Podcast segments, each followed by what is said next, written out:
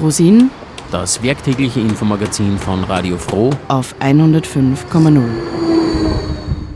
Zum heutigen Infomagazin Frosin begrüßt sie Marina Wetzelmeier. Herzlich willkommen. Heute starten in Oberösterreich die Filmtage Hunger macht Profite. An vier Veranstaltungsorten werden Filme zum Recht auf Nahrung gezeigt. Es geht dabei sowohl um die Ursachen von Hunger und um Machtverhältnisse im globalen Ernährungssystem, aber es geht vor allem um Handlungsoptionen und Alternativen. Die filmische Reise führt von einer Milchbäuerin in Island bis zu einer landwirtschaftlichen Genossenschaft in der Demokratischen Republik Kongo. Und gezeigt werden auch Filme über das große Geschäft mit Agrarpestiziden und Lebensmittelbetrug. Veranstaltet werden die Filmtage in Kooperation von Vieren Österreich, ÖBV Via Campesina, Normale.at und Attac Österreich. Ich habe mit Lukas Schmidt von Vieren Österreich und mit Barbara Waschmann von Normale.at über die Details von Hunger macht Profite gesprochen.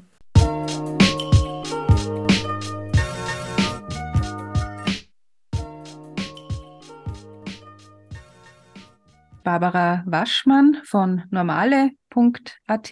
Hallo. Hallo, einen schönen guten Tag. Und Lukas Schmidt von Vieren Österreich. Hallo. Hallo. Hunger macht Profite sind ja besondere Filmtage, weil die ja österreichweit stattfinden. Die machen quasi eine Reise, haben in Wien begonnen. Jetzt gab es die Filmtage in Niederösterreich und ab 14. November gibt es dann vier Filmvorführungen in Oberösterreich. Wie waren denn so die bisherigen Erfahrungen und Feedbacks? Lukas, du warst ja auch bei Podiumsdiskussionen, bei Filmgesprächen dann auch schon dabei. Genau, also ich habe die ersten zwei Abende in Wien moderiert und das war wie immer eine sehr tolle Erfahrung. Also wir hatten volles Haus im Top-Kino, sind auch immer sehr froh, dass wir, dass wir dort spielen können, weil wir da wirklich ein super Publikum haben, das dann auch ähm, im Anschluss an die Filme sehr viel mitdiskutiert ich denke, das ist einfach Jahr für Jahr wieder das, äh, das Spezielle an den Filmtagen, dass wir nicht nur sehr gründlich ausgewählte Filme zeigen, sondern dann im Anschluss auch mit den Filmgesprächen nochmal versuchen, das Gesehene auch aufzuarbeiten und vor allem, weil die Themen ja dann doch oft relativ schwer sind, es geht sozusagen um den Zustand der Welt und der ist ja oft nicht wahnsinnig positiv, gerade in diesen Themen, dann nochmal sozusagen auf Handlungsoptionen zu sprechen zu kommen, auf Alternativen zu sprechen zu kommen. Und ich glaube, das gelingt uns wirklich Jahr für Jahr sehr gut und dementsprechend ist auch das Feedback. Ja, Handlungsoptionen werden ja auch in diesen Filmen gezeigt. Bevor wir zu der Filmauswahl kommen, Barbara, äh, normale.at veranstaltet seit 20 Jahren, seit 2003 Dokumentarfilmfestivals für Kinder, Jugendliche, Studierende und Erwachsene. Es ist ein medienpädagogisches Projekt. Welches Potenzial siehst du denn da in diesen Filmtagen Hunger macht Profite? Warum ein Filmfestival zum Recht auf Nahrung? Also die Bewusstseinsbildung ganz generell ist, glaube ich, ein, ein unschlagbar wichtiger Faktor. Äh, und die Filmarbeit oder die Bewusstseinsbildung über Film ist äh, da immer äh, ein sehr erfolgreiches Medium, weil der Film ganz einfach veranschaulicht und meistens auch oder in den allermeisten Fällen aus Sicht der Betroffenen produziert worden ist oder die Sicht der Betroffenen zeigt oder in den Vordergrund rückt.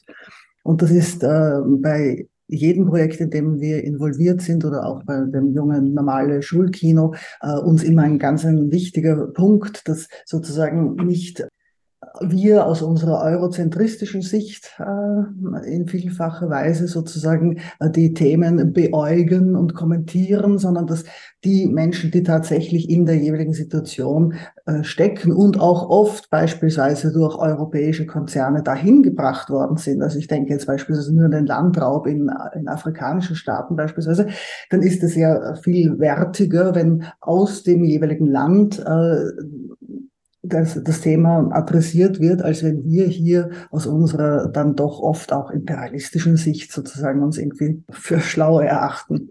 Und äh, gerade bei den Filmtagen Hunger macht Profite, denke ich, wird ähm, da ganz besonderer Wert drauf gelegt, dass man da sozusagen niemandem etwas in den Mund hineinlegt und hineininterpretiert, sondern dass man und auch die Filmschaffenden sozusagen äh, die Leute selbst zu Wort kommen lassen.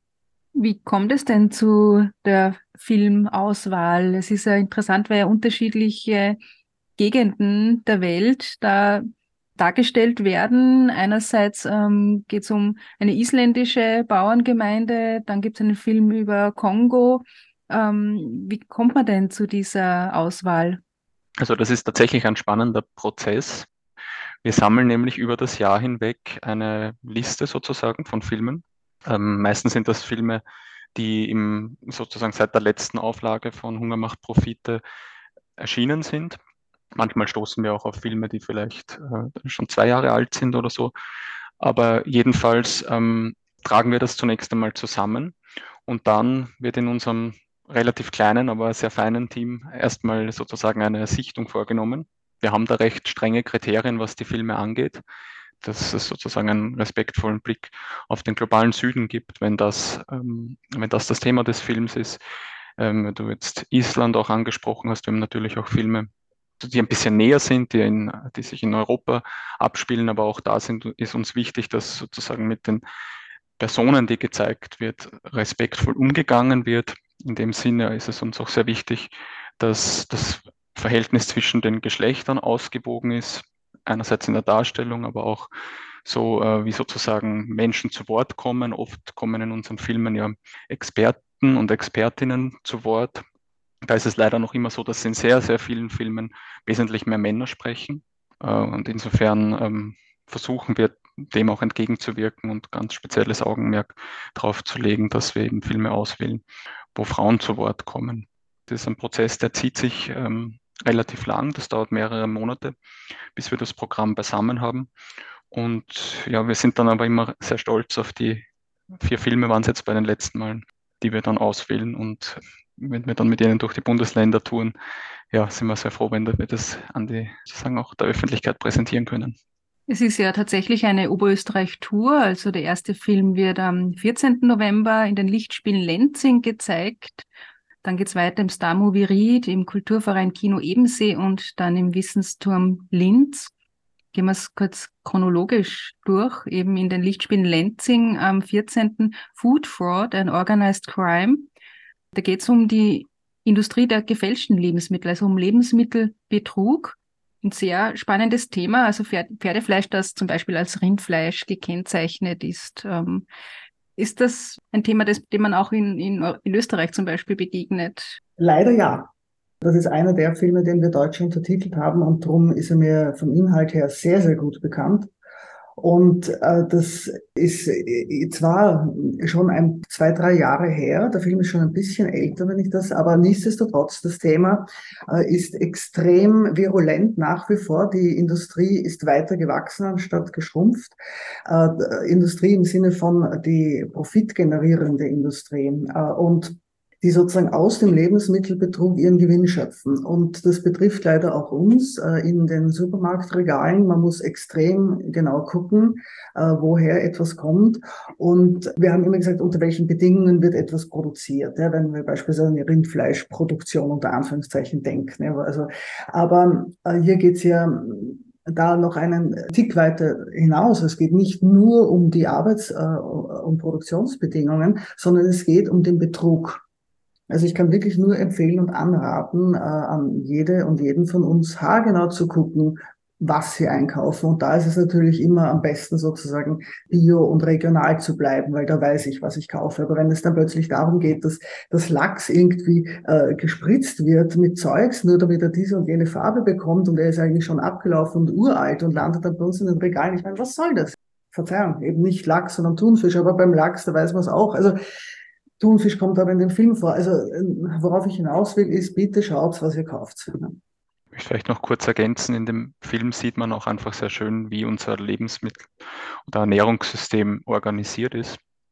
Und ich glaube, da, gerade da ist es dann in den Filmgesprächen sehr spannend, über Alternativen nachzudenken, weil die Probleme, die auftreten, die treten eben gerade in der industriellen Produktion auf, die treten in der Produktion auf, die über sehr lange äh, Güterketten in unsere Supermarktregale gelangt und da gibt es einen Haufen von Alternativen, Das geht von ähm, alternativen Formen der Produktion bis auch alternativen Formen von Supermärkten. Wenn ich da an beispielsweise Mitmach-Supermärkte denke, genossenschaftliche Organisation, all das werden wir diskutieren. Und das sind schon sehr handfeste Alternativen. Do we really know what's in our food? Lasagna with horse meat? Artificial steaks? Falsely advertised olive oil, tuna with nitrates. The list of counterfeit food products is endless. Everything can be faked, from the most basic products to expensive ingredients.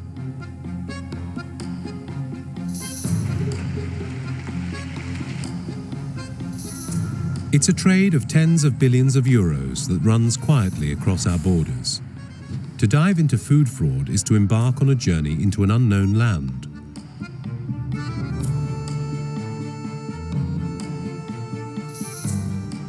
Whistleblowers and factory workers kept in the dark will reveal hidden truths.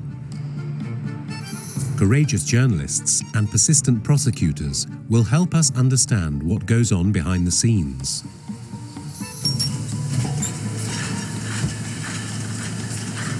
The fight is on against this serious crime that involves everyone from criminals to mafia leaders. The outcome is uncertain as these traffickers operate within a gigantic market through which all our food transits. How did they manage to gain control over our food?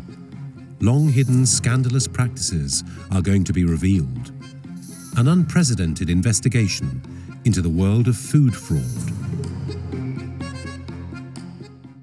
Das Ernährungssystem, wenn man es global betrachtet, geht ja eigentlich in diese Richtung. Ja, Industrie ist auch schon gefallen, also dass es eben große globale Player gibt, die äh, diese Produktionsketten, Lieferketten dominieren. Es geht aber auch in einem weiteren Film in Ried, zum Beispiel im Star Movie am Mittwoch, den 15. um die kleinbäuerliche Produktion und da eben auch um Alternativen, Amuka, heißt der Film. Und dazu finde ich ja interessant, es gibt ja eben Organisationen wie Via Campesina, ähm, die betonen ja immer, dass der Großteil der Lebensmittelproduktion ja von kleinbäuerlichen Betrieben funktioniert. Wie, wie passt das zusammen mit dem Bild, dass man eben auf der einen Seite diese Industrie hat, dieses hochtechnologisierte und auf der anderen Seite sind wir trotzdem ja auch sehr abhängig davon, was eben im kleinbäuerlichen Kontext produziert wird. Ja, ganz genau. Also, wie du es erwähnt hast, die ÖBV Via Campesina, die ja die Vertretung der österreichischen Berg- und Kleinbäuerinnen ist, betont das sehr vehement. Und in dem Film werden kleinbäuerliche Realitäten im Kongo porträtiert. Was man dort sieht, ist zum einen, mit welchen Problemen es die Menschen dort zu tun haben. Wir haben eine sehr spezielle Situation. Demokratische Republik Kongo ist ein Land, das in den letzten Jahrzehnten sehr stark von Bürgerkrieg geprägt war und ist, was sozusagen an und für sich die Situation der Menschen schon mal wahnsinnig erschwert. Aber es ist auch ein Land, das ähm, sehr stark in koloniale Beziehungen eingebunden war und das heute äh, sozusagen in einen postkolonialen Kontext auch in den Weltmarkt eingebunden ist. Und man sieht im Film sehr genau, wie die Menschen eigentlich in kleinbäuerlichen Strukturen Lebensmittel produzieren, die für den globalen Markt bestimmt sind. Das sind Produkte wie beispielsweise Kaffee, Kakao. Darüber hinaus gibt es die Bananen, also all diese Produkte, die wir gerne kaufen und ohne die wir unseren Einkauf ja in Wahrheit gar nicht mehr vorstellen könnten. Die werden sozusagen von Kleinbäuerinnen im globalen Süden produziert für einen Markt, der gar nicht bei ihnen zu Hause ist. Und dessen Preise auf einem Markt bestimmt werden, auf den sie ebenfalls keinen Einfluss haben große Konzerne und Industrie, die verarbeiten diese Lebensmittel dann aber weiter und die haben sehr wohl eine, eine Machtposition, die können auf diesen Märkten sehr wohl agieren, die haben Einfluss auf die Preissetzung, die haben Einfluss auf die Produktionsbedingungen und so weiter und so fort. Sonst gibt es ja nicht Initiativen wie beispielsweise Fairtrade. Sonst gibt es aber auch nicht Initiativen beispielsweise wie verbindliche Regeln im Rahmen des EU-Lieferkettengesetzes. Also das sind ganz unterschiedliche Facetten, die auch bei dem Film zusammenkommen und die sich diskutieren lassen. Dargestellt aber, und das ist, glaube ich, das Spezielle, wirklich an einzelnen Geschichten von Menschen. Und man begleitet die sozusagen auf einem Stück des Weges und kann dann einen Einblick bekommen, wie eigentlich in einem Land des globalen Südens Lebensmittelproduktion stattfindet.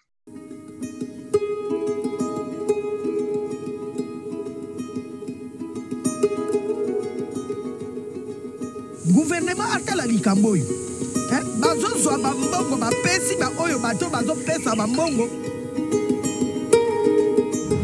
mabadiriko ya ikongo usisabu kama tuko 70 ya baagrikulteri sie bapeiza sie tuko 70 wakati tunaungana tunajinire pamoja tunaweza kupandisha inji tunaweza kuendelesha ikongo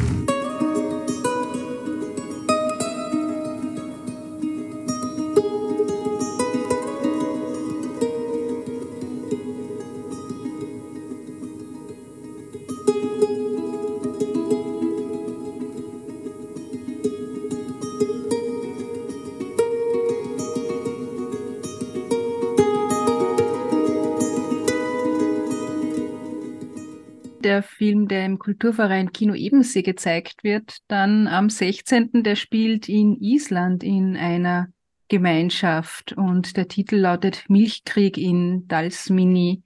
Was steckt hinter diesem Milchkrieg? Das Spezielle an dem Film ist, Hunger macht Profite ist ja an und für sich zuvor erst ein Dokumentarfilmfestival. Bei dem Film ist es aber so, dass er eigentlich ein Spielfilm ist. Und dazu gibt es eine interessante Geschichte. Nämlich wollte das Produktionsteam ursprünglich einen Dokumentarfilm auf Island drehen, nämlich einen Dokumentarfilm über die Milchwirtschaft und die Vorgänge sozusagen, die es äh, innerhalb von Genossenschaften dort gibt. Es sollte ein kritischer Film werden und dass es notwendig ist, einen Film darüber zu machen, hat sich relativ schnell bestätigt, weil nämlich vor Ort niemand mit ihnen sprechen wollte, aus Angst sozusagen, sich da in der Öffentlichkeit zu zeigen. Und dann wurde das Projekt eigentlich auf Eis gelegt, bis es dann aber die Möglichkeit gab, Finanzierung für einen Spielfilm zu bekommen. Und dann haben sie das sozusagen dasselbe Thema, aber mit einer fiktionalen Geschichte aufgegriffen.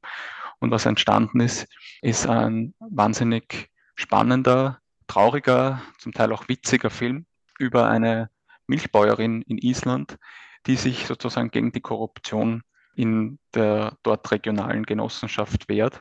Und im Filmgespräch in Wien haben wir dann festgestellt, haben wir mit einem Vertreter der IG Milch gesprochen, dass der Film eine Situation beschreibt, die sehr ähnlich zu der Situation auch in Österreich ist, mit der es die Milchbauern und Bäuerinnen zu tun haben.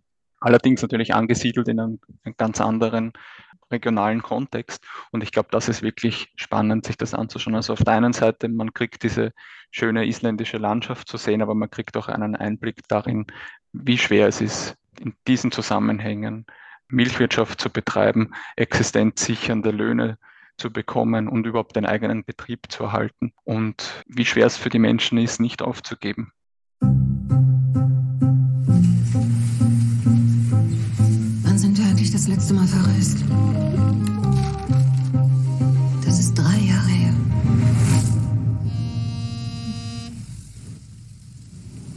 Hallo? Hast deinen Mann verloren.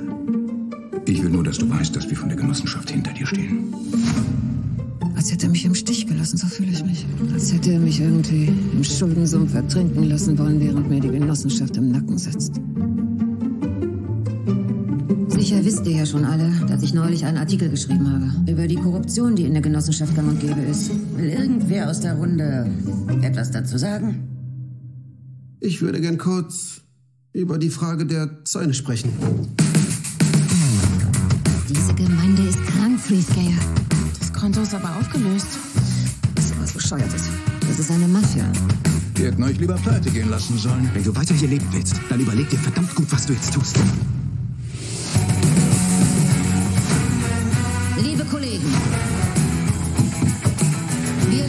Landwirte müssen endlich wieder die Kontrolle über unsere Erzeugnisse zurückgewinnen. Die ist ja völlig verrückt geworden. Soll das etwa ein Witz sein? Das denke ich nicht. Hat sie in letzter Zeit viele Witze gemacht?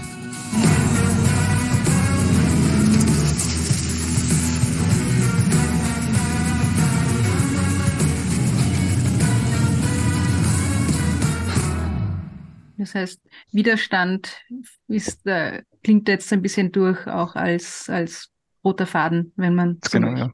Im Wissensturm in Linz findet der Film dann am 24. November statt, Freitag, giftiges Geschäft, Toxic Business, giftige Agrarpestizide, die in Europa verboten sind, aber anderswo verkauft und eingesetzt werden. Ähm, auch hier geht es wieder sozusagen um die Agrochemieindustrie auf der einen Seite und aber der Suche nach Alternativen auf der anderen Seite, die aber auch für die Produzentinnen und Produzenten dann sicher sind und auch ertragreich. Bei giftiges Geschäft, Toxic Business, wird sehr deutlich, welchen Einfluss Chemiekonzerne, die in Europa ansässig sind, auf den globalen Süden haben. Bei diesem Beispiel Kenia, das man im Film sieht, wird einerseits gezeigt, unter was für furchtbaren Bedingungen die Leute eigentlich mit diesen Chemikalien dort hantieren. Und auf der anderen Seite wird auch gezeigt, was davon dann eigentlich auf den Tellern landet. Und was sicherlich schockierend ist, ist, dass einfach eine Vielzahl der Pestizide, die dort zu einem oder höchstwahrscheinlich zu einem Anstieg von schweren Erkrankungen, Krebserkrankungen geführt haben, auf Wirkstoffe zurückzuführen sind, die in Europa bereits verboten sind. Das heißt, europäische Unternehmen oder es ist ihnen weiterhin erlaubt, in Europa Wirkstoffe zu produzieren, Pestizide, die hier verboten sind, aber die sie dann in den globalen Süden exportieren, in Länder, wo sie nicht verboten sind. Und ich werde den Namen nennen. Das ist also ein Unternehmen beispielsweise wie Bayer, äh, die Monsanto aufgekauft haben. Äh, und ähm, Monsanto wurde mit Glyphosat schon recht unrühmlich bekannt.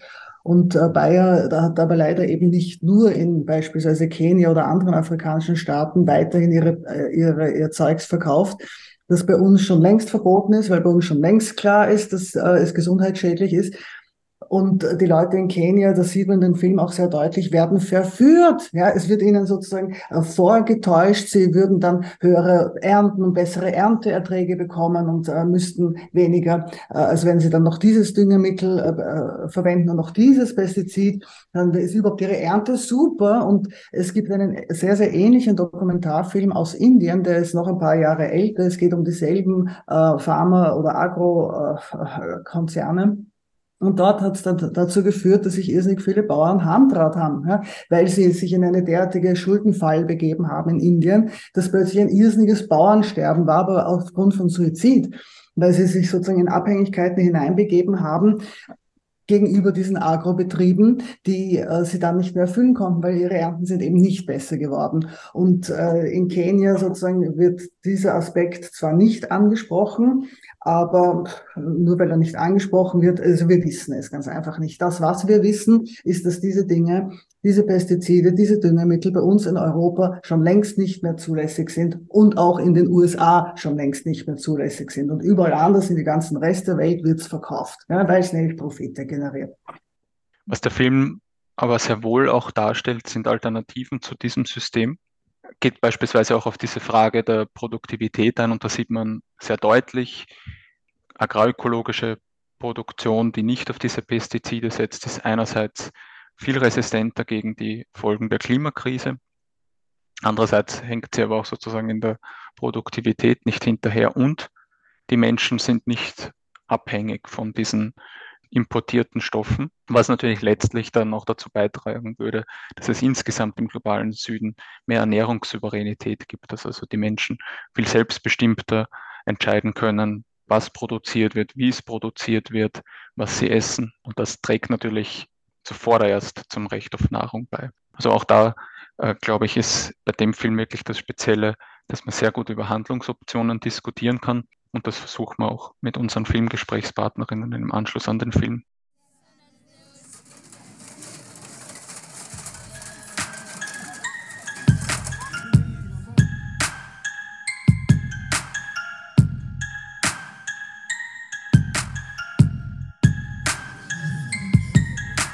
Make sure the product is registered and the farm is aware and uses it in the right way.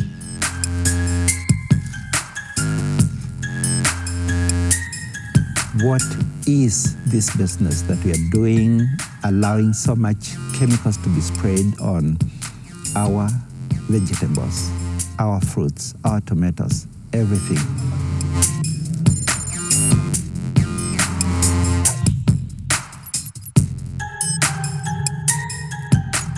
Frage ich mich, wollen wir der Totentreiber in anderen Regionen dieser Welt sein? Ich will das nicht. Ich, ich will mich daran auch nicht äh, beteiligen. We are going to end up being food insecure. And that will not help anybody but just the corporations.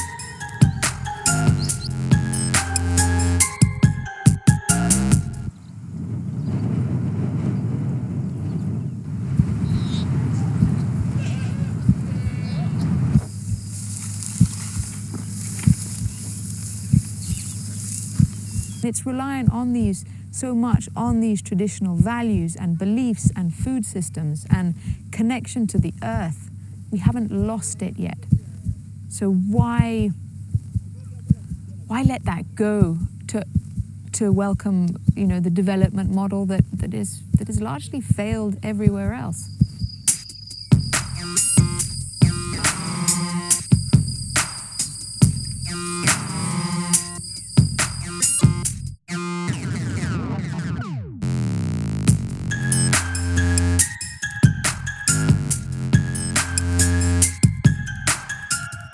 Es ist ja eigentlich ja eine politische An Verantwortung, ganz klar. Ähm, auch das Recht auf Nahrung umzusetzen ist ja eine politische Verantwortung.